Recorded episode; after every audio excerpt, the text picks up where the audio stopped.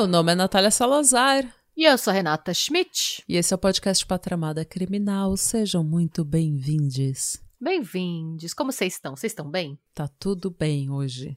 Manhã de segunda-feira. Gente, normalmente eu coloco os gatilhos na no texto de descrição do episódio. Então, se eu escrevo que será um pesadão escatológico, por favor, não coma, ouve o que eu tô falando.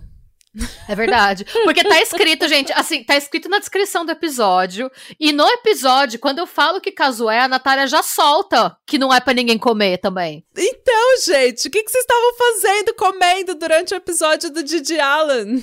Eu não, gente, eu não sei. Eu, eu, eu juro para vocês que quando eu escrevi esse roteiro, eu pensei, falei, ah, é, foi meu primeiro roteiro de 2024. E aí eu pensei, é, ah, eu vou fazer uma coisa mais de boa. Eu vou pegar essa história aqui porque não morre ninguém. Sim, quer dizer, alguém morre, mas ninguém é assassinado. Uhum. Não tem uhum. nada demais. Eu juro que eu achei que ia ser relativamente ok. Aí eu vi a reação da Natália depois que eu acabei. Eu pensei, ah, eu acho que então não vai ser tão. Foi tão... uma coisa mais pesada, porque também. Mas depois eu fui editar o episódio e eu percebi que eu tava num dia ruim. Quando, quando eu tava editando o episódio, eu já não tive a mesma reação. Ah. Daí já foi uma reação muito mais tranquila. Então foi eu que tava num dia ruim mesmo. É, eu acho que. Mas assim, de qualquer forma, gente, se você ficou enjoado porque estava comendo, amados, amades. É, a gente quem avisa. A descrição é. do episódio, a gente falou que era um espetáculo escatológico. O nome do episódio é um, la... laxante. É um laxante um sonho, gente. Ai, gente, mas ó, eu espero que vocês tenham se recuperado. Eu agradeço que vocês ainda estejam aqui com a gente. Infelizmente, hoje não vai ser melhor, tá? Ah. Então já vou deixar o alerta gatilho, porque nós vamos falar de abuso sexual, tortura e coisas difíceis de serem contadas e difíceis de serem ouvidas. Antes de mais nada, avisa nossos, nossos ouvintes: dá para ouvir comendo ou não dá para ouvir comendo? Eu sugiro que você nunca ouça um, um, nenhum episódio de True Crime comendo. Mas assim, é, eu, eu acredito que não. Eu acho que não é bom. Não é de bom tom. Pode dar um enjoo. É, de maneira geral é engraçado, né? A não ser que seja muito pesado, assim, o gore seja muito intenso. Eu não tenho problema com o Victor Crime comendo. Meu marido tem. Ele fica. Às, às vezes ele fala: desliga isso, a gente tá almoçando. Aí eu tô tipo. então... É, eu também tenho um estômago muito forte. É. Eu posso. Tanto que a gente terminou de gravar o episódio na semana passada sobre o Didi Allen e eu fui comer tranquilamente. é, eu vi o documentário do Issei Sagawa comendo McDonald's. É, então, Aí assim, você, eu tenho... é, então você é mais forte que eu. Esse eu não conseguia, eu não conseguia é, eu, comendo. Não, eu, eu tenho um, eu tenho um estômago forte para esse tipo de coisa, não me afeta muito não. Você pode, enquanto eu tô comendo, você pode estar tá falando sobre diarreia, caganeira, vômito, não tô nem aí. Gente, nada fica entre eu e minha, meu lanche, gente. Nada, nada. Acho justíssimo. Nem você, nem as suas churumelas, nem Didi Allen. entre eu e minha comida, gente, não há barreiras. hum, McDonald's. Hum. É, não, então, não. Entre eu e meu lanche, não há, não há barreiras, não há... E tá tudo bem também. Eu, eu acho até, eu acho, acho bom, acho bom que nada, nada bale sua paz interior. Não, nada bala a minha vontade de comer, gente. Aliás, eu sempre achei chique o povo que fala: Nossa, eu tô tão deprimido ou tô tão doente que eu nem, nem tenho vontade de comer. eu acho tão chique. Ah, não, quando eu tô deprimido eu não tenho também. Eu não sei porquê. Gente, eu posso estar doente, eu posso estar morrendo, eu posso estar deprimida, eu posso estar ansiosa. O apetite tá sempre comigo.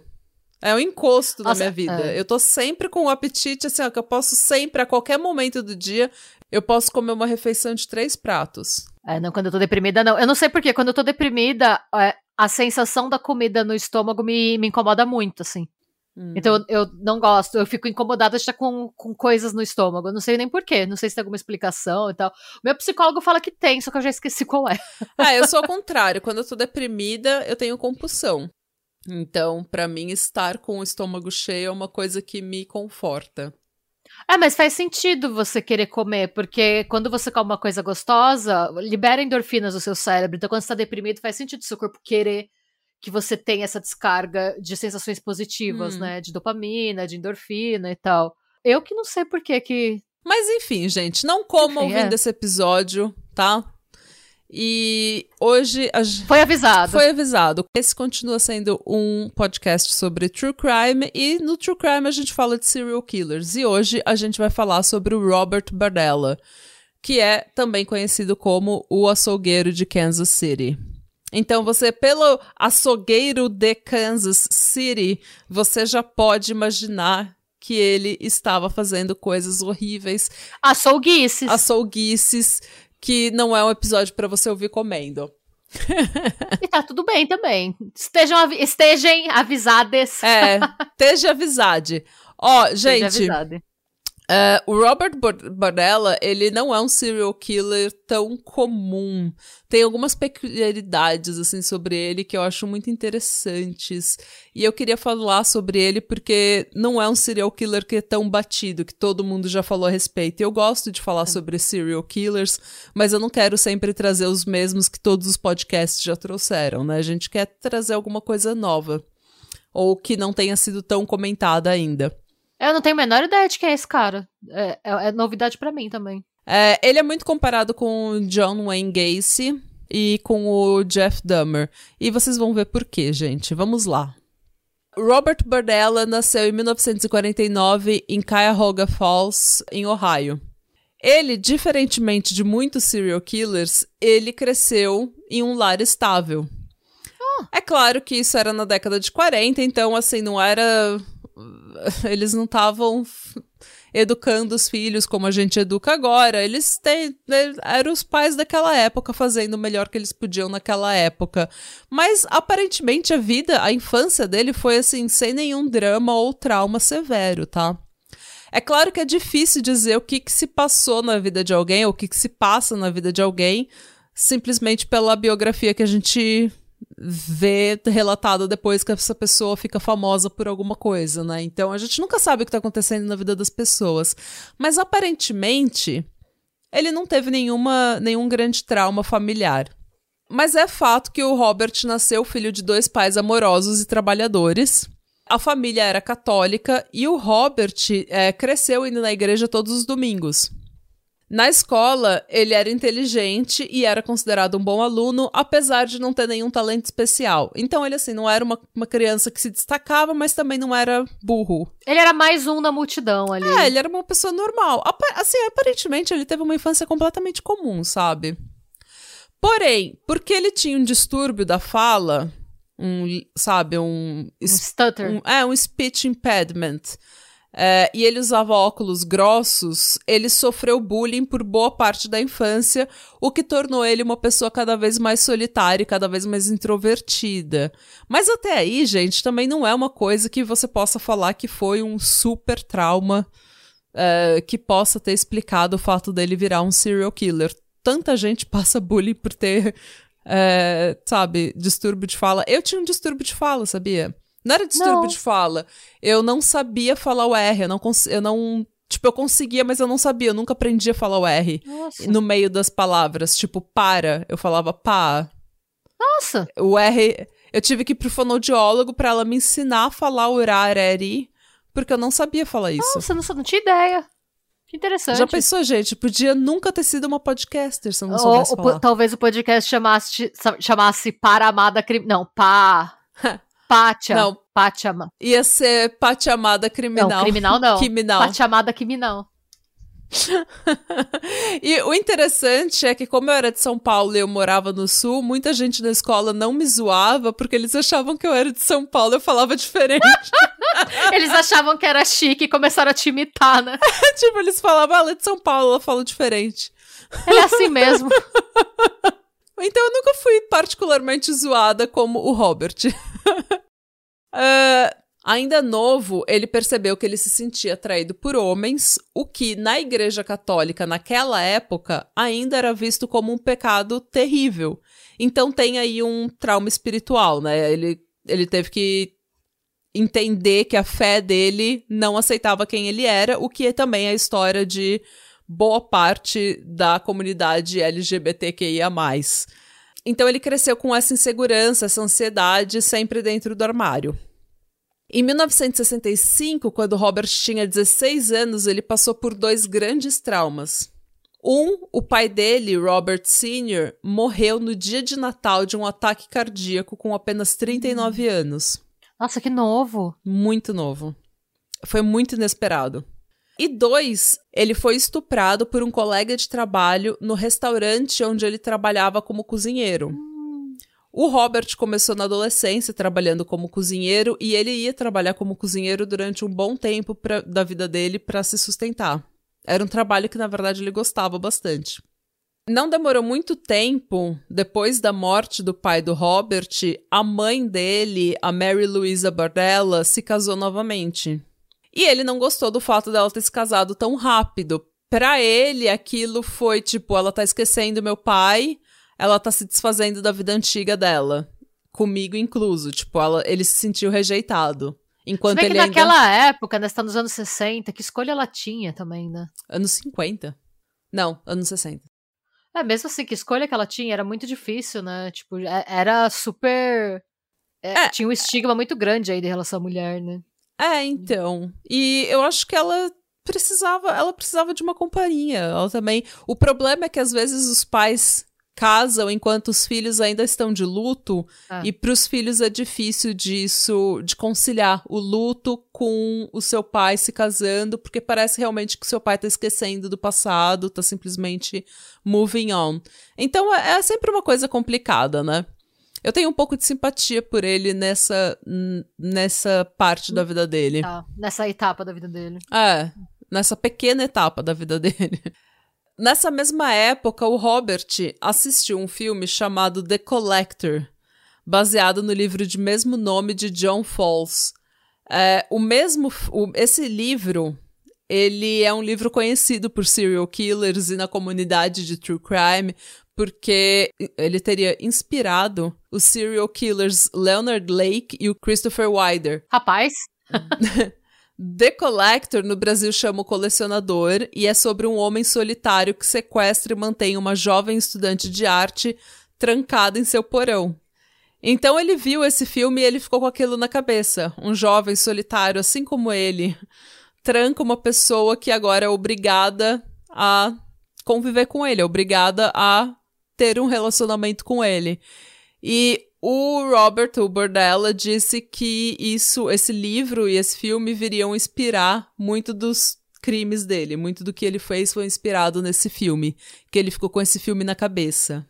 eu fico meio pistola quando falo essas coisas, porque aí você dá motivo pra um monte de gente querer vir censurar livros, censurar obra de arte, quando na verdade, pelo menos é minha opinião pessoal, tá, gente? Posso estar falando uma grande merda. Se alguém trabalha com isso, alguém estuda isso, por favor, me corrija, mas pra mim, é, talvez ele ter visto o filme ou lido o livro pode ter inspirado a assinatura dele, mas se não fosse esse livro, ele faria de um outro jeito, mas ele ainda faria. Eu não acho que. Absolutamente.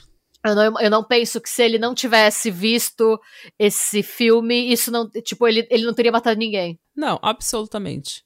Absolutamente. Culpa, é, é- é- na verdade, o que ele fez foi igual aquelas gente louca que culpa videogame pela violência É. do mundo. Tipo. Exatamente. Ah, o, o Ted Bundy, no final da vida, ele falava que a culpa era da pornografia, que se ele não tivesse visto, se ele não tivesse acesso a tanta pornografia, ele não teria feito o que ele fez, e assim, ver hoje quanta pornografia não existe, como o acesso não é fácil, e não- não- tipo, as pessoas, se, se- a tese dele fosse correta, to- só ia ter Ted Bundy no mundo hoje, né? Sim, porque todo mundo consome pornografia hoje em dia. E, E é muito mais pessoas- acessível. do Não, sim, e é- o tipo de pornografia que a gente consome é muito mais violento do que era antigamente.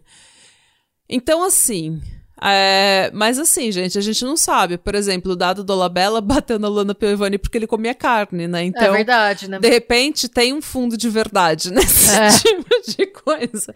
Vai saber, né? Vai saber. É, o feminista, o maior feminista do Brasil, né? A gente é Ah. mulherista, Natália. A gente não é feminista, tá? A gente é mulherista. Sim. Porque a gente não tem empatia pelas galinhas e as vacas e as ovelhas. Sim. É. No caso, eu sou luanista. Eu defendo agora só Luana Piovani, apenas ela. Ai, gente. Mas então, pode ser que seja verdade. Ai, gente, é cada uma, viu? Uh, nos anos seguintes, ele se tornou cada vez mais interessado por arte. E sim, gente, ele é um artista falido, como tantas pessoas zoadas gente, da cabeça. Que nem, que nem o Gacy. Sim. Que nem o Hitler. Sim. Meu Deus. Pois é. É, em 1967, ele se formou no ensino médio e se matriculou no Instituto de Arte de Kansas City. E durante o tempo dele no instituto, ele viveu a melhor vida de estudante dele, festando, consumindo e vendendo drogas. É importante dizer que algumas fontes falam que ele não consumia drogas, nem álcool, que de vez em quando ele bebia, mas que ele definitivamente vendia drogas. Então a gente não sabe exatamente. Eu acho que ele consumia drogas, mas enfim. É. É, ah, aliás, eu não citei a minha fonte, gente. A fonte, a minha fonte para esse episódio é o livro The Serial Killer Next Door: The Double Lives of Notorious Murderers, por Richard Stepp. E eu também vi as entrevistas que estão disponíveis no YouTube com o próprio Robert Bordella. Então, ouvi da boca do demônio. Nossa, gente. É, mas então, no livro, né, nesse livro que eu citei, que em português pode ser traduzido como O Vizinho Serial Killer, As Vidas Duplas de, no, é, de Serial Killers Notórios. E esse livro que eu citei, ele pode. Ele diz que o Robert usava drogas. É, ele poderia. É, nada impede que ele use drogas socialmente, não que ele seja necessariamente um viciadão, né? Eu, eu penso no ah, Dahmer, então. que tinha um problema mesmo, que ia bêbado pra escola desde o, do oitava ah, série, desde muito lá. É. cedo. Ele podia ah. ser só um usuário, tipo, eventual. Recreativo. recreativo. Ah. Então, ele chegou a ser preso por esse, essa venda de drogas, mas ele nunca foi condenado a nada. Em uma ocasião, ele pagou uma multa, e na outra, depois de cinco dias na cadeia, a polícia retirou as queixas por falta de evidências. Então, ele aprendeu foi nada, entendeu? Ele continuou é, dealing, ele continuou vendendo droga e seguiu a vida dele como um estudante de arte. Enfim, até aí, nada de assustador na vida desse homem, tudo normal tá? É, vendendo droga, uma coisa que não é legal, mas assim, não é o, pi a pior, o pior dos crimes, não é algo que ele que justifique o que ele se tornaria mais tarde. Porém, nessa época dele no instituto, ele começou a experimentar um pouco com a arte dele. E assim, ele sempre teve uma tendência a gostar de arte estranha, macabra, provocadora, o que até aí eu e você também amamos. Ah, sou fãzíssima de Matthew Barney. Ele, espero que ele não tá. tenha sido cancelado. Não sei, faz tempo que é, eu eu amo uma arte macabra, provocadora, uma coisa estranha, uma coisa que me deixa desconfortável, eu adoro. Mas ele era daqueles que colocavam performances artísticas, sabe? Tipo aquele povo gritando. sabe? Aquele povo bem Yoko Ono. Sim. Sei. Então, o que também respeita a Yoko Ono, mas assim, é chato. é, mas nessa época ele começou a colocar essas performances artísticas e ele começou a mostrar um certo sadismo. Nas performances, ele maltratava, em certas ocasiões, até matava animais. Uh, aí já não gosto. Pois é, a primeira vez que eu ouvi esse caso, a primeira vez que eu fiquei sabendo sobre quem ele era, foi há uns anos atrás no Last Podcast on the Left. E uma coisa que me marcou que eles falavam, que eles falaram no, no episódio, foi que em uma desses, desses shows de arte, é, tipo, ele dava um pintinho para você segurar.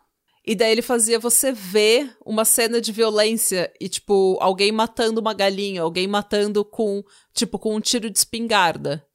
E era muito alto. E era muito inesperado. Ah, não! Daí você se assustava e esmagava o pentinho. Ah, que horror! Então muita gente matava. Enquanto isso estava acontecendo, ele estava do lado, tipo, vibem, achando o máximo que as pessoas estavam matando o pintinho e ficando extremamente, assim, cheias de remorso com elas matando pintinho, sabe? Tipo. Ah, aí já dá pra ver que é uma pessoa que tem tesão em causar horror e desconforto nos outros, né? Que nem o Didi Allen que a gente falou Sim. na semana passada. É aquele sadismo Sim. de você gostar de olhar nas pessoas, olhar no rosto delas e ver que elas estão extremamente desconfortáveis de ver o nojo, o desconforto. O remorso de ter causado, uma, um, causado mal a um, um pintinho, enfim. É, então, dá pra ver que aí ele já tá começando a testar as barreiras do sadismo dele, né? Mas enfim, depois disso, ele largou a carreira artística, porque ele, ele, tipo, saiu do instituto. Eu acho que. Eu não sei, eles falam que ele dropped out, que ele saiu do instituto, mas eu fico pensando se ele não foi convidado a se retirar. Sabe? Tipo, para não ser expulso, não ter isso no, no histórico dele, eles falaram: olha, suas performances artísticas são meio demais pra gente. É que eu não sei, eu, provavelmente eu vou conhecer mais de quem ele é como pessoa mais pra frente no episódio. Mas tem gente que prefere sair, que recebe um feedback ruim, não aceita e vai embora. Ah, pode ser também. Tem gente que é assim, às vezes ele tava recebendo uma repercussão muito negativa, ele falou, ah, foda-se, foi embora, não quero. É, sim, porque ele queria ser o artista que é também bem o Didi Allen, é, é. é, o que a gente é. falou do Didi Allen. Ah, a gente tem que mudar as letras das músicas. Não, então eu vou embora. É isso. Se não é do meu, se não é exatamente do meu jeito, eu vou embora. Não sou eu que preciso crescer, não sou eu que preciso evoluir. É vocês mundo... que não entendem minha arte. É, é a pessoa verdade. que é que o mundo tem que se ajustar a mim. Não sou eu que tenho que, né? Então, às vezes pode ser uma coisa assim, a gente não sabe. É, provavelmente, provavelmente. Então, Uh, ele voltou a trabalhar como cozinheiro em restaurantes e ele era até relativamente bem sucedido. Ele era bom no que ele fazia, aparentemente. Só que dessa vez, ele saiu completamente do armário e resolveu assumir a homossexualidade dele e viver a melhor vida, frequentar a cena gay de Kansas City. E ótimo para ele, né? Muito Exatamente. bom. Exatamente. Até aí tudo certo. Até aí tudo bem. Logo em seguida, ele abriu uma loja, uma, uma lojinha num mercado de pulgas chamado Bob's Bazaar Bizarre. Nossa. Que era uma loja de artefatos bizarros, obscuros e curiosos. Então ele ficava colecionando essas coisas bem macabras, essas artes, é, coisas históricas, tipo uma cabeça, um crânio humano. Achei interessante. Sabe? Tipo, ou ossos humanos de uma vítima, sei lá, da epidemia de gripe, alguma coisa assim bem histórica, bem macabra.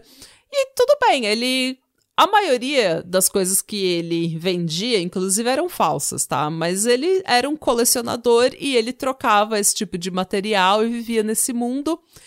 E até aí, eu adoraria conhecer o Bob's Bazaar Bizarre. É, até hoje, se você vai para Londres, tem a Welcome Collection, que é só isso, era um nobre que só co coletava essas coisas bizarras. Tinha os Memento é. Mori, que é aquela, aqueles negócios que é metade um esqueleto, metade uma cabeça. Tinha várias bizarrices, uhum. assim. A diferença é que ele não matou ninguém, né? Ele só catava essas coisas, era muito rico e transformou no museu quando ele morreu. É, gente, é, o nome, né, Bob's Bazaar, Bizarre, pode ser traduzido para algo do tipo o bizarro bazar de Bob. Então, assim, ele vendia essas coisas estranhas. Eu super frequentaria esse lugar e super compraria uns souvenirs. Minha casa é cheia de caveira, a casa da Renata também. Ah. A gente tem umas artes estranhas, a gente gosta desse tipo de coisa mesmo. E eu acho que a maioria dos nossos ouvintes, pessoal que gosta de true crime, é um povo mais diferenciado, né? É um povo mais estranho. Gosta de ouvir umas coisas estranhas. Sim, nós não somos basic. Não, basic bitch is not wanted. E ele foi relativamente bem sucedido no Bob's Bazaar Bizarre. É, ele, no mercado de pulgas, ele te, tinha uma comunidade ali, né, de outros lojistas, outros vendedores. Eles até, inclusive, faziam potluck, sabe? Faziam festas em que cada um levava uma coisa. Então, ele tinha uma comunidade ali com ele e ele recebia um salário. Depois de um tempo, ele só trabalhava no bazar dele, ele só trabalhava como lojista, como vendedor e ele não precisava mais trabalhar como cozinheiro. E sendo seu próprio chefe, ele tinha muito mais liberdade para fazer o que ele queria. Medo. Infelizmente, o que ele queria era sequestrar, torturar e matar seis homens em sua residência, no número 4315 da Charlotte Street, em Hyde Park, Kansas City. Uma boa vizinhança de classe média, viu, gente? Uma vizinhança, assim, que você olha no Google Maps, é uma vizinhança toda, sabe, bonitinha, as casinhas bem de classe média, uma cerquinha, sabe, branca, aquela coisa bem americana. Os vizinhos, eles achavam o Bob um pouco estranho. Eu não gosto de chamar ele de Bob, porque todo mundo fala Bob Bordella, mas eu acho que me dá uma intimidade que eu não quero ter com ele. Ai, ai, eu sempre penso no Bob do hambúrguer, de Bob's Burger, aí me dá é, uma tristeza. Então, eu vou chamar ele só de Bardella, porque quando eu chamo ele de Bob, parece que eu sou íntima dessa pessoa. Eu não gosto, gente, eu não gosto. Não, não dei essa intimidade para o senhor Bardella. é, tá, eu vou chamar ele de Bardella mesmo. É, os vizinhos achavam o Bardella um pouco estranho. Ah, mas também, né? É, né? Tipo. Assim, um, porque ele era gay, o que na década de 70 já era uma coisa difícil. Dois, porque ele era um hoarder. tipo, ele. Ah, ele era um acumulador? Sim, e assim, colecionador também, né? Então, muito desse, dessas, dessa acumulação dele, ele justificava porque ele estava trocando, comprando e vendendo mercadoria o tempo todo. Mas ele era bem hoarder, ele era bem acumulador. A casa dele era meio lixo, assim, pelo que a polícia contou. Hum. É, eu imagino que ele devia ter um visual mais exótico também, né? Considerando que ele tinha o bazar das bizarrices do Bob. Então, como eu falei, ele parece o seu barriga. Ah, não, eu digo de roupa, assim, o estilão, ah. sabe? As roupas, as coisas. Então, devia ser. Os, pensando em vizinhos normes dos anos 70. Eu acho que ele era bem basic bitch, na verdade. É mesmo? Nossa, eu tava ah. imaginando uma pessoa, sabe esses caras que se veste que nem o um vampiro? Sabe esses caras? Eu tava imaginando um visual bem. Eu acho que ele era bem básico, assim, mas de repente a gente tem. É um lado que a gente não saiba, porque a gente vê as fotos no Google Images, né? Então ah, a gente não sabe também se de repente ele na vizinhança dele ele é. era meio esquisitão. Não, porque eu pensei nessa bagagem de arte, no fato dele preferir uh, performances ao vivo, então eu achei que ele ia ter toda aquela coisa, sabe? Tipo, eu sou meu próprio canvas, eu sou minha tela. Uma, e, tipo, eu achei que ele ia ter uma, uma vibe mais performática, né? Mas... Mais criativa. De repente ele tinha, de repente ele. Porque as, muito das fotos que a gente tem é dele depois que ele foi pego, né? Então daí ah. ele tá mais tranquilo na cadeia e tal.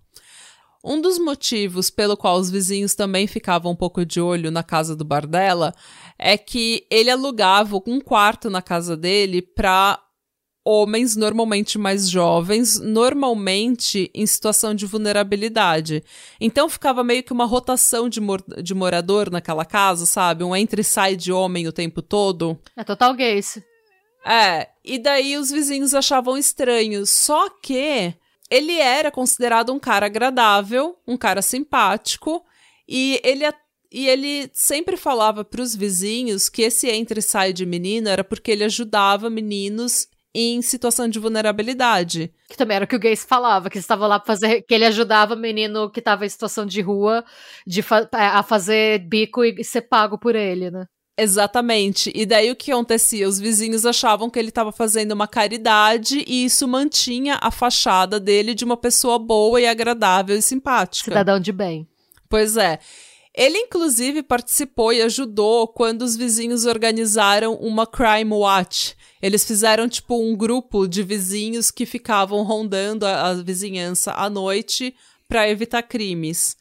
E ele participou e ajudou como se ele tivesse super preocupado com a criminalidade na vizinhança. É. Mas, sabendo um pouco mais sobre a casa dele, sobre a vizinhança, a gente precisa entrar nos crimes que o Bardella cometeria nessa casa, nessa vizinhança. Preparem seus corações. Eu nem sei ah. o que, que, vem por aí, mas eu já, eu já tô apreensiva. Alerta, gatilho, todos. Ouça por sua conta e risco. Diferentemente de outros serial killers, o Bardella matava pessoas que ele conhecia. Nossa! Com quem ele já tinha tido algum contato, algum relacionamento de amizade ou algum relacionamento amoroso. Normalmente eram esses meninos que ele conhecia que estavam em algum tipo de situação de, de vulnerabilidade. Ou eles estavam tendo problemas com a lei, ou eles estavam tendo problemas com a família, problemas financeiros, ou eles estavam numa situação de prostituição, sabe, de hustling na cena gay para fazer uma grana. Então eram meninos gays novos, às vezes abandonados pela família, às vezes sem ter onde morar, às vezes, sabe? É, a gente não sabe muito da biografia de cada vítima, porque muito dos livros e das fontes dos artigos, eles só falam, ah, eram meninos que estavam em situação de prostituição. Só que eles falam, tipo, de uma forma muito mais vulgar. Ah, eram meninos que tinham problemas. Sim, sabe, muitos da, da, muito, da, muito dos homens gays na década de 70 e 80, eles eram jogados para fora de casa assim que eles se assumiam gay. Sim. Então, obviamente que essas, esses jovens iam ter algum tipo de problema, algum estar, cair em alguma situação de vulnerabilidade. Então, a gente a, todas as fontes assim na internet, em livros, eles focam muito nos problemas e não focam quase nada na na É. biografia desses homens, sabe? Quem eles Eu eram. acho muito foda, é, eu acho muito foda no sentido negativo de falarem, ah, de fa- tratarem essas vítimas como se eles estivessem na rua porque eles queriam. É, sabe? Porque sempre fica essa conotação, né? Como se a pessoa é escolha dela estar lá vivendo esse estilo de vida. Não é como se a pessoa tivesse sido expulsa de casa numa idade em que ela não tinha opção e não tinha condição de É, se ou mesmo sozinha. assim, se você era um homem gay na década de 70, ah, muita gente não conseguia trabalho, sabe? Muita gente não. Se você era trans, você não conseguia trabalho. Então, é, era uma situação em que muita gente, principalmente homem gay, caía. Então, é, é sempre difícil, assim, tinha muito... A gente vai falar um pouco mais sobre isso quando a gente for entender o que, o que, que foi acontecendo, né? Mas assim, eram sempre meninos que ele conheciam, que já tinham ficado na casa dele, que tinham tido um relacionamento com ele, esse tipo de coisa. O que eu acho pior ainda. Horrível. A primeira vítima foi um menino de 19 anos, chamado Jerry Howell, com quem o Bardella aparentemente já tinha tido ou estava tendo um relacionamento. E vamos lá, gente. Em 84, o Jerry tinha 19 anos, o Bardella 35. Já começa mal. É. A família do Jerry tinha uma loja do lado da loja do Robert no mercado de pulgas e morava de frente para a casa do Robert. Nossa, gente. No dia 5 de julho de 1984, o Jerry e o Robert, né, o Bardella, eh, foram dar uma volta de carro e em algum momento o Bardella ofereceu um drink para o Jerry. O Jerry aceitou e não demorou muito, ele começou a se sentir mal. Isso porque o Bardella tinha batizado o drink com ketamina, que é um sedativo poderoso para cavalos, e Valium. Nossa, gente, era pra. Era para Destruir baquear mesmo. mesmo. O Bardella, então, volta para casa dele, onde ele ajuda o Jerry, muito sonolento, muito baqueado, a entrar e se acomodar. Lá, ele injeta o Jerry com mais tranquilizantes diretamente na veia, usando uma seringa. O Bardella, então, amordaçou e amarrou o Jerry na cama, nu, pelos punhos e tornozelos. E ele passou o resto do dia sodomizando Jerry, utilizando inclusive diversos objetos e legumes para infringir o máximo de dor possível. Todas as vezes que o Jerry recuperava a consciência ou tentava acordar, o Bardella injetava uma boa dose de tranquilizantes diretamente na veia para que ele pudesse continuar a tortura sem ser interrompido. Não satisfeito, ele sujeitou o Jerry a severas punições físicas. O Jerry morreu às 10 horas da manhã seguinte, Nossa, que horror. depois de mais de 20 horas. A causa da morte provavelmente foi sufocamento pelo próprio vômito, porque como ele estava amordaçado, ele recebia essas doses de tranquilizantes, ele provavelmente começava a overdosar e vomitava, e ele provavelmente aspirou o próprio vômito. Só que o corpo intacto nunca foi encontrado para uma autópsia. Isso porque, depois de matar o Jerry, o, o Bardella arrastou o corpo até o porão da casa dele, onde ele suspendeu o Jerry de cabeça para baixo em um gancho. Aí vem o apelido açougueiro de Kansas City. Ele então cortou as principais veias e artérias, deixou o sangue escorrer em uma panela enquanto ele foi trabalhar. Mano, Quando ele voltou para casa, o corpo do Jerry já estava drenado de sangue, e ele então começou o processo de desmembramento. Os restos mortais foram colocados em sacos plásticos pretos e deixados na frente da casa do Bardella para serem coletados na manhã de segunda-feira, junto com o lixo comum. E os coletores nunca desconfiaram de nada. assim, esse foi o primeiro assassinato dele que a gente tem registro? Sim. Porque ele parece tão tranquilo, né? Normalmente é, é mais, tipo, messy, assim, mas a pessoa fica mais desesperada, né? Ele Então- trabalhar e largar lá. Acredita-se que o plano do Robert, né, que o plano do Bardella não era matar o Jerry. Acredita-se que ele só queria drogar e estuprar o Jerry. Só que a coisa foi saindo de controle e ele foi meio que lidando com a situação. Entendi. O que a gente sabe com certeza é que o Bardella aprendeu muito com esse caso. Muito. E a gente sabe que ele aprendeu porque ele anotou minuciosamente todo o processo como se ele fosse um cientista, um pesquisador.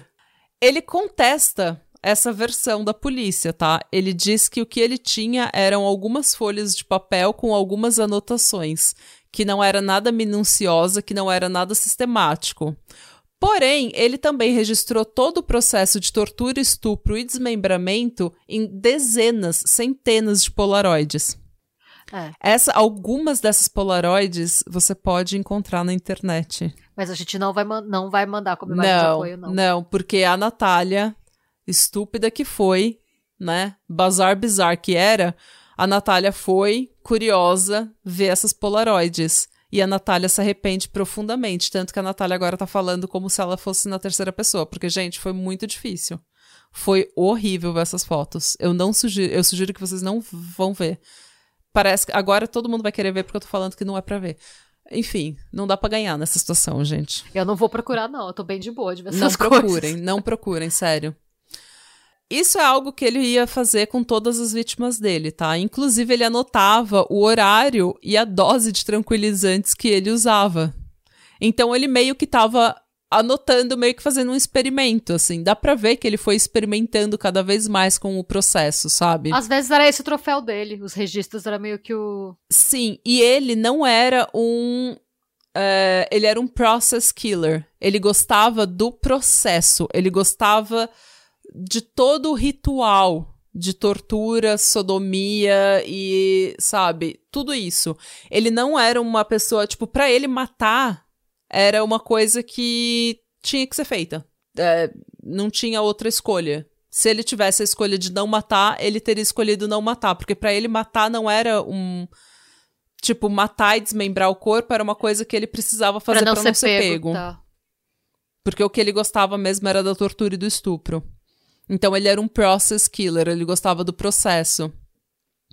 E o Mythbusters, eles sempre dizem que a diferença entre fazer baderna e fazer ciência são as anotações que você faz.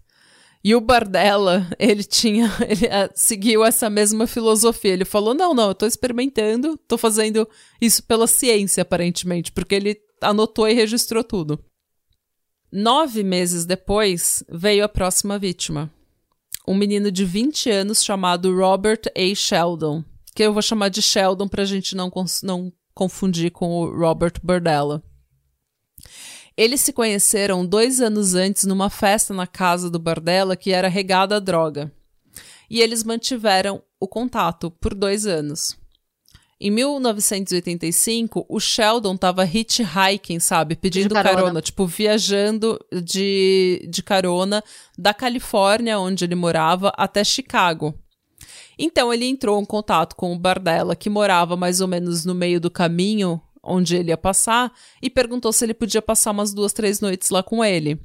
E o Bardella falou que ótimo. Nossa.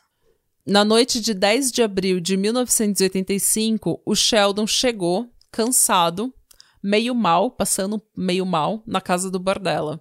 Nessa noite, o Bardella tentou dopá-lo com tranquilizantes, mas o Jerry, já tendo alguma experiência com droga, ele já tinha uma certa resistência. Então, tudo que aconteceu foi ele ficar meio zoado e perceber que alguma coisa não tava ok, não tava legal. O Bardella, então, esperou uns dois dias até que no dia 12 ele finalmente conseguiu dopar o Sheldon e repetiu o mesmo tratamento que ele tinha dado ao Jerry nove meses antes. Com uma diferença. Uma terrível diferença. Ai. Dessa vez ele queria ter o controle total sobre a vítima. Para isso, era necessário que a vítima dele tivesse completamente vulnerável. Nossa, mas mais do que da outra vez? Uhum. E aqui ele já tá escalando, né? Aumentando o volume no processo de tortura. Com o intuito de deixar o Sheldon mais desorientado e mais vulnerável, ele injetou Drano nos olhos do Sheldon. Que é isso? Drano é desentupidor de pia. Basicamente, Ah, ácido! basicamente é soda cáustica. Ah! Nossa! Não satisfeito, ele injetou água nos ouvidos do Sheldon para que ele ficasse também surdo. Três dias depois, no dia 15 de abril, um amigo apareceu de surpresa e bateu na porta do bar dela. Ele entrou em pânico com medo de que o Sheldon fosse acordar e gritar, então ele inventou uma desculpa, correu para andar de cima e ele amarrou um saco plástico na cabeça do Sheldon, o que fez com que o Sheldon sufocasse lentamente. Nossa, que horror. De novo, foi só assim. Eita, porra, eu preciso me livrar do Sheldon agora. Então vou lá e coloco um saco na cabeça dele, porque para ele o processo, tipo, matar era uma coisa completamente que ele não tava nem aí. Ele não queria tirar nenhum é, prazer da matança. O que dava prazer para ele era torturar e estuprar. E isso ele já tinha feito por mais de três dias. Nossa. Ele então repetiu o processo de desmembramento do corpo, dessa vez usando uma serra elétrica e mantendo a cabeça, que ele enterrou no quintal para que ela decompusesse, porque ele queria o crânio limpo, provavelmente para manter como um troféu. Ah, eu achei que ele ia vender lá na, na lojinha dele. Pode ser. Depois que isso tudo veio à tona, é, algumas pessoas que tinham comprado caveiras barra, tipo, caveiras entre aspas, caveiras humanas na loja dele, foram pra polícia com essas caveiras, com essas, né, com esses crânios, pra elas serem testadas. E era tudo falso. Ah, então tá bom. Tinha uma que era verdadeira, mas que era de uma vítima, tipo, muito antiga. Então, não, não era nada. Mas de repente ele realmente queria vender. Em junho, apenas dois meses depois do assassinato do Sheldon, o Bardella encontrou um homem de 28 anos, veterano da Marinha, chamado Mark Wallace, que estava passando por uma situação difícil e provavelmente vivendo nas ruas. Nesse dia, estava chovendo muito e o Mark se escondeu no shed da casa do Bardella. Shed é aquela casinha que a gente. Eu já, a gente já falou aqui sobre sheds. É, eu não sei como é o nome em português, mas é, é uma casinha que você tem no quintal com cortador de grama, ferramenta. É que não tem no Brasil. É muito difícil ter isso no Brasil. É, então. É tipo um quartinho, uma casinha para suas bagunças. É a versão Estados Unidos barra Europa do quartinho da bagunça. Como aqui a gente não tem muito espaço para ter o um quartinho da bagunça, a gente é, você monta uma cabaninha de madeira no seu quintal para você Ah. pôr cortador de grama, é, coisa de jardinagem. pá, é. é. O Bardella, então, falou pro Mark se pro Mark sair do shed, né, sair dessa casinha e falou que ele poderia ficar hospedado na casa dele. Segundo o Bardella, o Mark estava bêbado e aceitou os tranquilizantes para, entre aspas, acalmar os nervos. Até porque eu imagino que se ele era veterano, se ele passou por alguma guerra e tal, ele devia usar tranquilizante às vezes, que deve ser uma coisa que, né? Então, ele era da Marinha e ele foi. Ele foi. Deix... Como, como que é? É, Dishonorably discharged. Ele foi, tipo, despedido com desonra da Marinha. Ele Ah, foi. des... ah, É. Ele, ele, ele teve algum problema na Marinha que ele saiu. Ele foi convidado a se retirar da Marinha. nossa. Então, e daí ele caiu no alcoolismo, provavelmente estava tendo algum problema pra se colocar no mercado de trabalho, estava morando provavelmente na rua. Porque por que ele ia se esconder da chuva no shed do bar dela, sabe? É. Não tem motivo nenhum. Se ele tivesse uma casa, ele podia ter ido pra casa. Sim. Quando Mark acordou e deu por si, ele estava amordaçado e amarrado, sendo eletrocutado pelo Bardella, que estava usando um transformador pequeno portátil. Segundo Bardella, o Mark morreu às 7 horas da noite seguinte por sufocamento, provavelmente causado pelo uso de sedativo junto com a mordaça. Foi o que eu falei, o sedativo faz você vomitar, a quantidade grande de sedativo faz você vomitar, e daí você tá amordaçado, você sufoca com o próprio vômito. E agora você pode ver que o Bardella já tá experimentando um pouco mais com a tortura dele, né? Ele começou a usar a eletricidade. Sim. Então ele coloca eletrodos, assim, ele coloca agulhas com eletricidade no corpo da pessoa e ele falou que ele estava tentando experimentar com o sistema nervoso. E ele viria usar isso em todas as vítimas, tá? Ele colocava eletrodos nos testículos e eletrocutava as vítimas por horas, experimentando com, com voltagens cada vez maiores e anotando e tirando foto do processo. Tem uma das fotos das Polaroids que estão disponíveis na internet, é de um menino tomando choque de 7 mil volts no testículo. Nossa. Tipo, uma coisa absurda. A próxima vítima vem em setembro. Um homem chamado Walter James Ferris. Ele sobreviveu nas mãos do Bardella por apenas um dia. E as Polaroids encontradas na casa do Bardella mostram que o Walter mostra o Walter amordaçado e amarrado, de bruços na cama, e nas costas tem duas seringas gigantes, assim, hum. cravadas nas costas dele. De novo, o Bardella tinha notado que ele estava fazendo experimentos com o sistema nervoso. No dia 17 de junho de 1986, ele drogou um menino de 23 anos chamado Todd Stoops. Esse menino tinha morado um tempo na casa do Bardella dois anos antes. É, nesses meninos que moravam, sabe, alugavam um quarto e moravam por um tempo na casa dele. E com essa vítima, gente, a tortura escalou muito. Porque o Todd, ele não sofreu um ou dois dias na mão do Bardella. Ele sofreu duas semanas de fome e tortura intensa. Porque como o Bardella estava anotando tudo, ele estava anotando as quantidades de sedativos que ele estava dando e quanto estava fazendo as pessoas, quanto de sedativo estava fazendo com que eles sufocassem. Um dos motivos pelo qual o Todd sobreviveu por um período de tempo maior é que o Bardella aprendeu que se ele quisesse que a vítima não sufocasse ou engasgasse com o próprio vômito, ele precisaria deixar de amordaçá-los. Ele precisaria deixar de usar essa mordaça e o que ele usou então. Para evitar que eles gritassem, ele passou a injetar Drano na garganta das vítimas. Com o intuito de arruinar suas cordas vocais. Mano, é, é, é nível albergue. Sim. Sim. O Todd é o menino que eu falei que, tá, que aparece na Polaroid tomando um choque de 7 mil volts. Hum. Ele usou aqueles. Sabe aqueles cabos de bateria de carro? Sim, então. Deu até arrepio.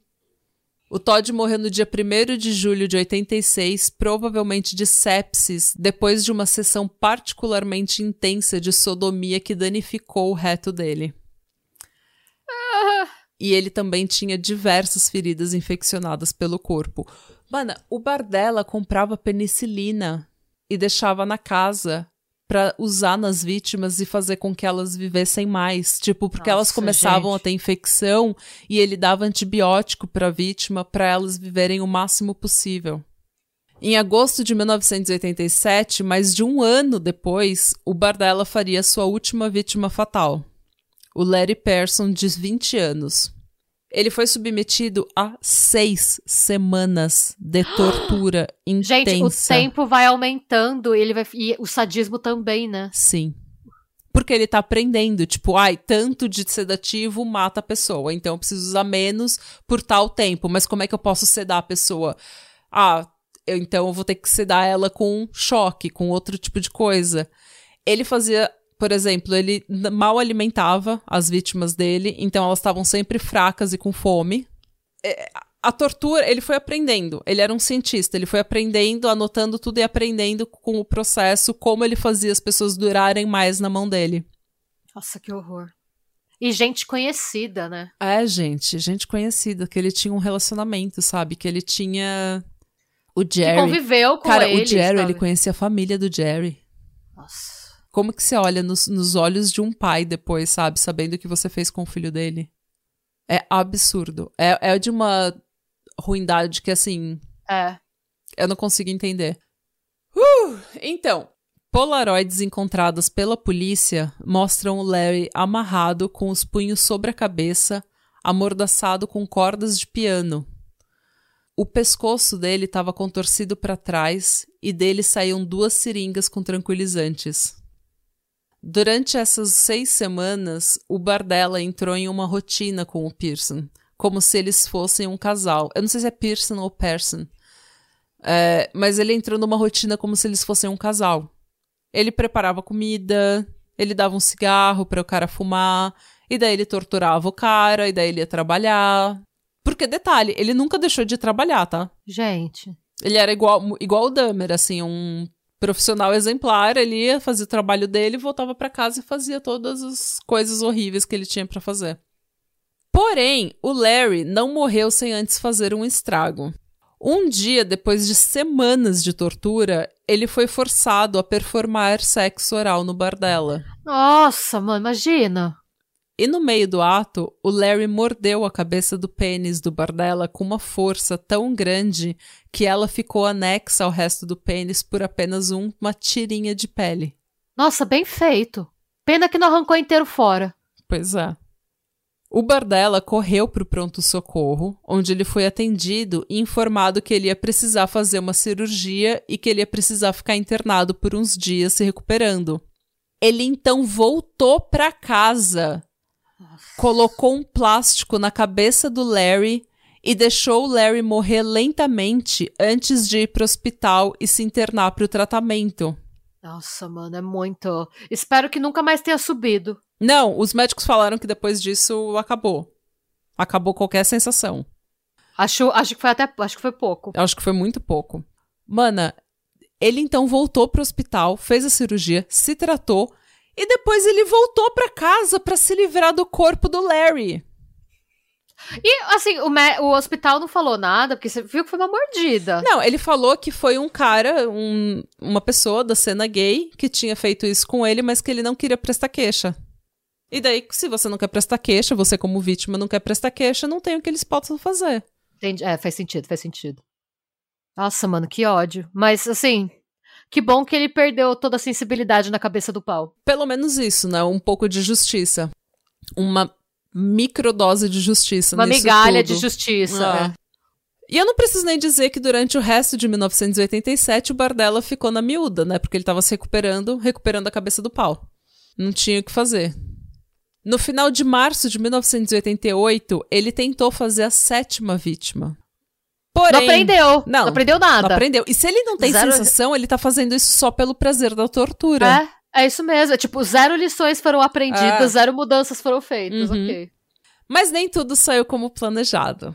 Ah, graças a Deus. Assim como ele tinha feito com o Jerry Hall, o Robert Sheldon, o Walter James, o Mark Wallace, o Todd Stoops e o Larry Person, o Bardella drogou, amordaçou, amarrou, sodomizou e torturou um jovem de 22 anos chamado Christopher Bryson.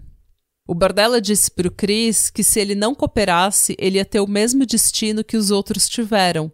E como prova, ele mostrou a extensa coleção de polaroids que ele tinha tirado ao longo dos anos. Nossa, imagina o pesadelo de você ver isso, de alguém te falar isso. Você, você amarrado, fotos. amada, sendo sodomizada e ele te mostrando as fotos do que vai acontecer se você não cooperar. É um des... é, é... Eu não consigo. Gente, eu não consigo imaginar isso. Não. Eu não consigo imaginar. É desesperador. É desesperador. É, é para. Eu tô contando, e eu sei que é assim. Eu tô contando os detalhes da coisa mais absurdamente dolorosa que uma pessoa pode passar e eu não tô. Sabe quando você meio que tá. Parece que você não acredita? Aquilo não te afeta porque parece que é surreal. É uma coisa que não é real, não pode ser real. Tipo, eu acho que é assim que eu consigo contar esse tipo de história sem ficar louca. Porque eu acho que o meu cérebro não consegue, na verdade, entender o que tá se passando, sabe? Faz sentido o que eu tô falando? Faz, sim. É, Parece é, você meio que, tipo... que desassocia, você desassocia um pouco para poder contar. Porque não é possível, gente. Eu acho que. Eu não consigo entender o que é esse desespero, eu não consigo entender o que é essa dor, sabe? Sim. E eu espero que nunca, nem eu, nem ninguém aqui ouvindo, entenda o que é esse tipo de dor, gente, porque é absurda, é uma coisa que parece que não é real, velho. Mas enfim. O Chris não ia morrer naquela casa do inferno. Ele decidiu isso, ele falou: Eu não vou morrer aqui, não. Foda-se.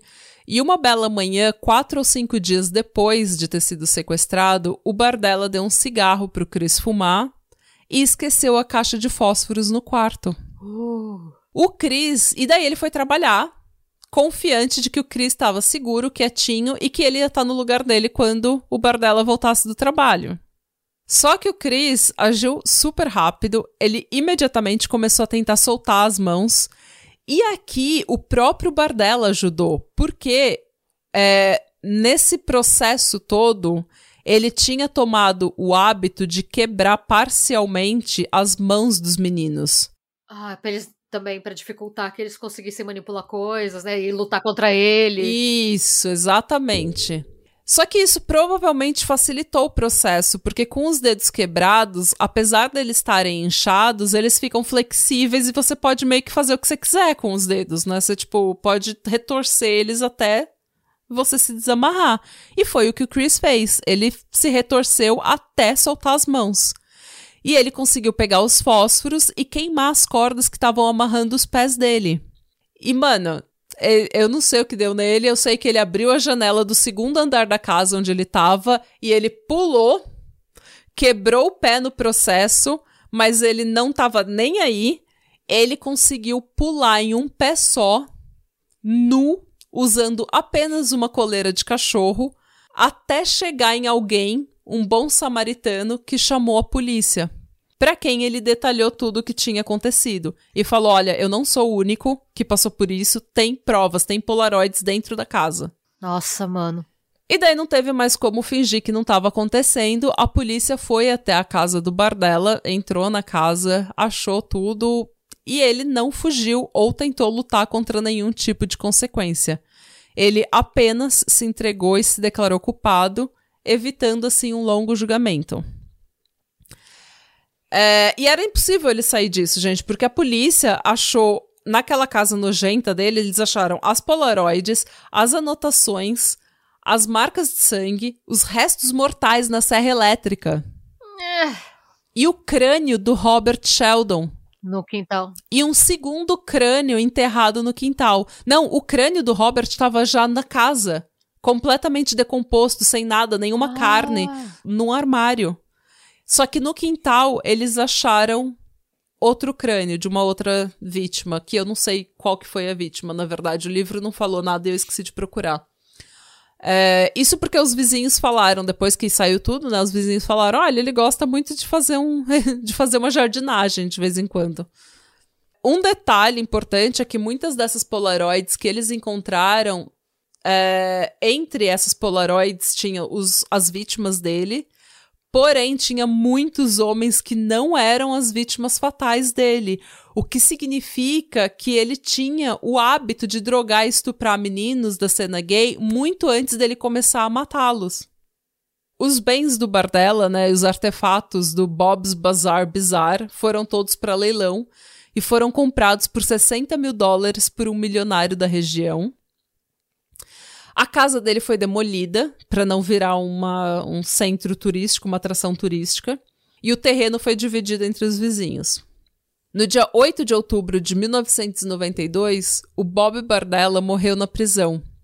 Isso porque ele tinha o hábito de reclamar das condições com, nas quais ele estava sendo tratado. Ah, nossa, hein? Jura que tá incomodando a princesa? Tá. Depois dele ter torturado e sodomizado é, por é, semanas. É jovens é, na então, casa é dele, ele, na é. prisão tava muito ruim para ele. As condições não estavam boas, tá? Não estavam boas. Ele tava revoltado. Com certeza tava infinitamente melhor do que as que ele deixava as vítimas Nossa, dele. Nossa, tava melhor que a casa dele, gente. A casa dele era é, uma zona. A audácia da pessoa de reclamar, né? Pois é. Só que daí o que aconteceu? Ele começou a reclamar de dores nos de dores no peito. E os guardas, acostumados com ele reclamando de tudo, não levaram a sério ou fingiram não levar a sério. E ele foi vítima de um ataque cardíaco fulminante, morrendo da mesma maneira que o pai morreu. Nossa. Infelizmente, ele devia apodrecer Sim. na cadeia. Gente, eu não chamei ele de princesa por ele ser gay, não, tá? Eu só chamei pela frescura da pessoa reclamar da casa. Não me interpretem mal. Ah, mas também porque era uma gay chata, era uma gay tóxica, gente. Então a gente pode chamar de princesa também. Não, mas tá? se fosse um hétero tóxico, eu ia chamar de princesa também. Porque, é. né? Ai, não, não gostei dessas condições. Mano. princesa. Dia de princesa. É. Ai, gente. É, gente, e como é que isso aconteceu por tantos anos sem que a polícia desconfiasse? Né? Na verdade, verdadeira, o pai do Jerry, da primeira vítima fatal do Bardella, já tinha avisado a polícia para investigar o Bardella. Então, como é que quatro anos se passam com esses homens sendo assassinados e que ninguém faz nada e ninguém sabe de nada? É, o que acontece, gente, é o que acontece no, o que aconteceu no caso do Gacy, do Dahmer, o que aconteceu naquele caso do como que era o nome dele? Ah, o, o próprio caso que a gente fez pros apoiadores agora, do Andrew Cunanan. Do Andrew Cunanan. E foi o que aconteceu também no Canadá com o Bruce MacArthur, que era o um serial killer que uh, aterrorizou a cena gay e que todos os gays estavam falando, gente, alguém tem um serial killer na nossa cena e a polícia, nah, vocês são gays. tipo, vocês não sabem o que vocês estão falando, vocês vivem um estilo de vida arriscado, vocês fogem, vocês não deixam rastros, é assim que vocês são. E é assim que aconteceu, gente. Isso é a década de 80, no meio da epidemia de AIDS. A polícia começou a investigar o Bardella. É por isso, inclusive, que em alguns de, um, de alguns assassinatos para o outro ele demora um ano com o tempo de descanso, uhum. porque o tempo de descanso dele já estava em dois meses. É. E daí, do nada, ele leva um ano. Por quê? Porque a polícia estava fechando, a polícia estava desconfiada. Só que todas as vezes que a polícia estava chegando perto, eles descartavam as provas como, tipo, ah, isso daí é, é coisa é de circunstancial. Gay. Isso é. daí é coisa de gay. Eles têm esse tipo de vida mesmo, sabe? Eles gostam dessas coisas. E no meio da epidemia de AIDS, a gente já falou sobre isso aqui, eles. É, é, homossexualidade era tido como uma coisa suja. Então era. Eles não gostavam. É, tipo, esses negócios de tipo, ai, ele é um gay sujo, sabe? Ele é um gay acumulador. Esses jovens são todos sujos, todos problemáticos. E isso acontecia muito, principalmente com homens gays e mulheres trans. Com mulheres trans ainda acontece muito, né? Infelizmente. É, então eles meio que Tipo, toda vez que eles estavam fechando no bar dela, eles achavam ele nojento, sabiam que ele era gay e achavam que aquilo era, tipo, uma casa de homossexuais, sabe? Uma casa em que a balbúrdia acontecia e que era assim mesmo. E eles nunca nunca pesquisaram, também não tinha provas, não foram atrás. O que é mais engraçado é que na entrevista que tá no YouTube, eu vou colocar a entrevista no, na descrição do episódio, na entrevista, ele fala pro entrevistador: se a polícia tivesse feito o trabalho deles, eles podiam talvez não ter me capturado, mas pelo menos assustado, me assustado e prevenido muitas mortes. tipo, ele gente, ainda falou, gente, a culpa é da polícia que não fez o trabalho dele. Mas pior que ele não tá, ele não tá errado, porque a, se a polícia tivesse feito o trabalho deles do jeito que devia ter feito, levado a sério quando o Jerry, o pai do Jerry, o pai da primeira vítima falou que era o Bardella. Sim. Se isso tivesse acontecido, se eles tivessem feito realmente procurado prova, procurado ir atrás do Bardella de verdade, e não ter simplesmente descartado essas mortes todas como, ai, gay fugindo, gay sendo problemático, gay sendo sujo, eles teriam evitado muitas mortes. Tanto que quando o Chris fugiu, usando só uma coleira de cachorro nu, todo torturado usando só uma coleira de cachorro, eles tiveram problema para acreditar no Chris. E quase aconteceu o que aconteceu no caso do Dahmer, que eles levaram de volta. De volta. É. Mandaram de volta pro Dahmer. Então, Não, é, assim. a gente falou exatamente isso quando a gente cobriu o caso do Andrew Cunanan. Se você é orelheiro, já está disponível para você. Mas é, o Cunanan, ele assassinou quatro outras pessoas antes de matar o Versace. Ele estava na lista dos dez mais procurados do FBI não estava se escondendo, estava morando em Miami, faz... ele penhorou coisa com o próprio nome, com o próprio documento, e a polícia não teve interesse de ir atrás, porque era a mesma época, era é, meio dos anos 90, ela estava nos anos 90, tava a epidemia de AIDS a todo vapor, todo mundo sabia onde ele estava, ele não fez questão de se esconder, e a polícia só começou a ir atrás dele quando o Versace foi assassinado, porque ele matou alguém famoso, tipo, e se rico. a polícia tiver... E rico. Se ah. a polícia tivesse ido atrás dele quando o Jeffrey Trail, que foi a primeira vítima, foi assassinado, talvez o Versace estivesse vivo.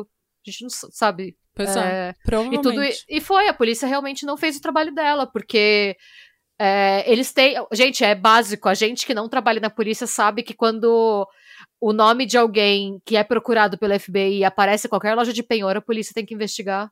Ah, não. É, é, o mínimo do é mínimo, mínimo, sabe? É mínimo. Então, infelizmente, é uma realidade. E assim, é uma realidade que a gente via muito. é, Eu acho que a gente ainda vê muito, principalmente com mulheres trans hoje em dia, na comunidade trans. É. Mas antigamente, principalmente homens gays passavam muito por isso, de que tudo era considerado. Eu, eu tenho a impressão de que a. De que lésbicas e bissexuais não passavam tanto por isso, que eram mais mulheres trans e homens gays, mas eles eram associados com underground, com o, sabe, com a vida suja, ou a vida arriscada, que eles eram, é, eles eram associados com trabalho sexual. E a polícia não queria se meter nisso. A, queria, a polícia não queria nada, não, não queria ter nada a ver com essa cena. Tanto que, não só com essa cena, mas é, com a cena de trabalho sexual é, em geral. Quantas mulheres que estavam em situação de prostituição, que trabalhavam com trabalho sexual, sumiam e a polícia não ia atrás porque, ah, elas fogem, elas são problemáticas, elas usam droga, elas vivem essa vida arriscada mesmo. Então, não davam, não davam o, o, o interesse apropriado, sabe? Não usavam os recursos apropriados e, segundo o próprio Bordella, o próprio Bordella, é, foi um erro deles.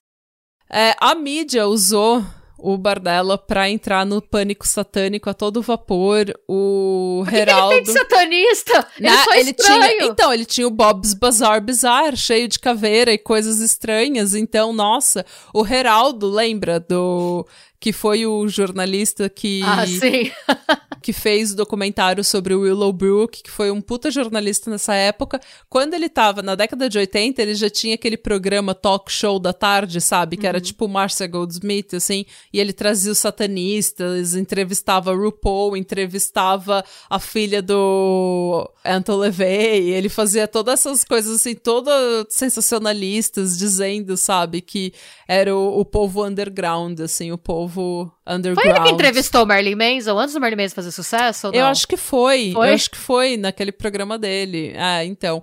Nossa, ele entrevistou várias pessoas que falaram que o Bordella estava participando de, de rituais satânicos. Ele, nossa, bizarro. Ele entrevistou o pai do Jerry, sabe? Foi, ele fez assim, ó, um sensacionalismo, Circo. um É. circo bizarro. E outra coisa que é engraçada é que como tem muitos paralelos com o Dahmer, como, assim, é, ele fazia é, esses potlucks, né? Ele ia nessas festas em que cada um levava uma comida lá no mercado de pulgas. Começou uns rumores na mídia de que ele talvez estivesse servindo carne humana nessas. Porque ele fazia um chili, sabe? Um, Ai, não, não. Tipo, e daí começaram a falar que ele tava servindo carne humana. Mas segundo o Bardella, a comida era muito boa e que isso, canibalismo, é nojento. Ah, então. então... tipo, torturar e é sodomizar nojento. alguém com uma cenoura não é, mas assim, é, canibalismo, não, isso é nojento. E essa é a história do Robert Bardella, o açougueiro de Kansas City. Nossa, eu, eu, assim, adorei a forma como você contou a história. A história dele eu tô chocada, passada. Mas eu não conhecia, eu não conhecia nada dele. Assim, nada mesmo. Eu- será que ele. Eu não sei, será que ele caiu meio que na. Porque é, não é, ele não é um serial killer mainstream, assim. Não, não é uma coisa que é comentada. Ele caiu que é total no esquecimento. É, será que é porque ele tá meio. Porque pra mim, ele é, ele é meio que o intermediário entre o Dahmer e o Gacy mesmo. Uhum.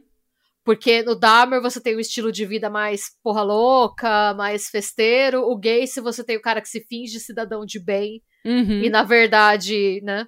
E ele tá meio que no meio. Será que é por isso que o caso não é tão conhecido? Porque eu acho que ele é mais sádico que os dois até. Eu acho que ele não é mais sádico, mas ele. Eu acho que realmente o Gacy e o Dahmer tiraram toda a, a atenção dele. Ele caiu, ele caiu muito no esquecimento. Tipo, tanto que tem poucos livros de serial killers que mencionam ele. É, Tem poucos então, as- podcasts que mencionam ele. É, o, que ele deveria, ele deveria cair no, no esquecimento mesmo. Sim, Esse homem é sim. horrível. Não, é, não, eu concordo totalmente. Ele tinha que cair no esquecimento, mas eu penso que são os outros. O Dahmer e o Gacy aconteceram em numa época meio parecida e tinham coisas em comum, assim. Ah, então. Então é por isso que eu fico me perguntando por que, que não se fala mais dele, já que esses outros dois são tão notórios na, Eu acho que na de- cena, né? Eu acho que nosso- o Gacy e o Dahmer eram simplesmente mais interessantes. É. Porque daí você entra com a questão de trauma, o Gacy teve um passado terrível, o Gacy era um palhaço, o Gacy era um democrata político, o Dahmer era aquela pessoa que ele era, ele era, uma, ele era um canibal. Então, É. é, tipo, tinha um choque muito maior quando você conta a história do Dahmer. Eu acho que ele cai no, o Bardella cai no esquecimento porque ele, apesar de ser extremamente sadis, sádico e extremamente uma pessoa terrível que fez coisas monstruosas, ele um o spam de crimes foi só quatro anos. O spam de crimes de vítimas fatais, pelo menos, né? Que a gente saiba. E foram só seis vítimas, entre aspas, né? Só. Foram seis vítimas em comparação Fatais, né? A É, não sabe o fatais. É. com... Com o Dahmer foi muito mais. Com o Gacy foi o quê? 379 crianças encontradas embaixo daquela casa. Ah, não, Sim. achando gente, tão identificando gente até hoje que É, lá, porque era muito então, ossado, era muita coisa. Eles foram muito mais prolíficos do que o Bardella. Ah. O Bardella foi um... um- ele foi medíocre na arte e até pra serial killer ele foi medíocre. Foi medíocre na vida. Foi medíocre na vida, gente. Sem, zero simpatia, zero Né, não, estrelas pra zero- essa pessoa. Exatamente, zero estrelas. Nossa, que horror. Mana, as Polaroids, velho, tão As pola- cravadas, tão queimadas na minha cabeça, velho. Por que que eu fiz isso comigo mesmo? É. É, é, Não vou.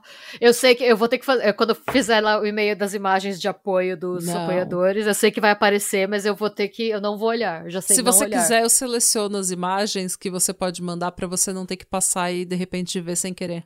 Ai, por favor, então se você puder me fazer esse favor. porque realmente eu não quero ver, porque outro- um dia eu vi sem querer o do canibal do Greyhound Bus e eu nunca vou esquecer. Mas aquela foi fake, não foi? Aquela- Nem sei. Eu acho que aquela, aquela que você viu é fake, aquela que tá no Reddit. Mas tudo bem, mas aquilo. olhos. Mas Sim. aquilo é. Mas eu nunca vou deixar de ver aquilo. É.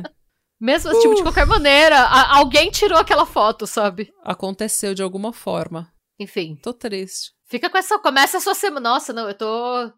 A felicidade foi sugada de mim, sabe? Começa a semana com essa bomba aí, galera.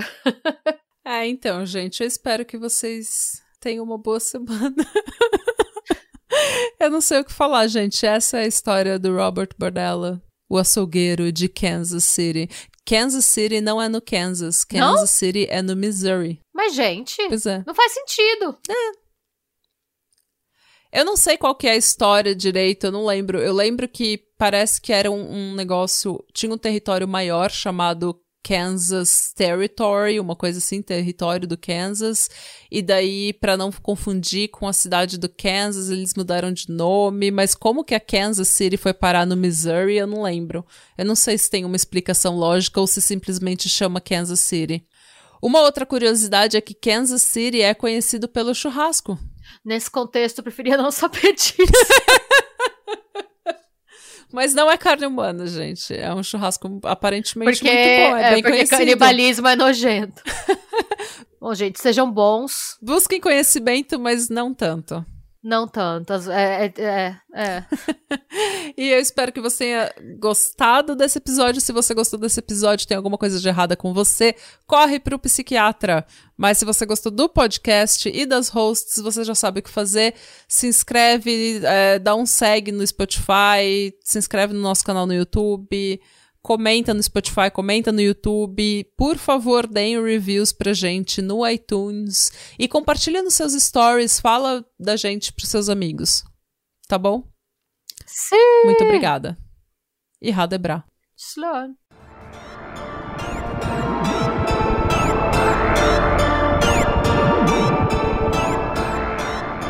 E se você gostou desse episódio e quer receber conteúdo exclusivo sem comerciais, vá até a Orelo para se tornar um apoiador do Pátria.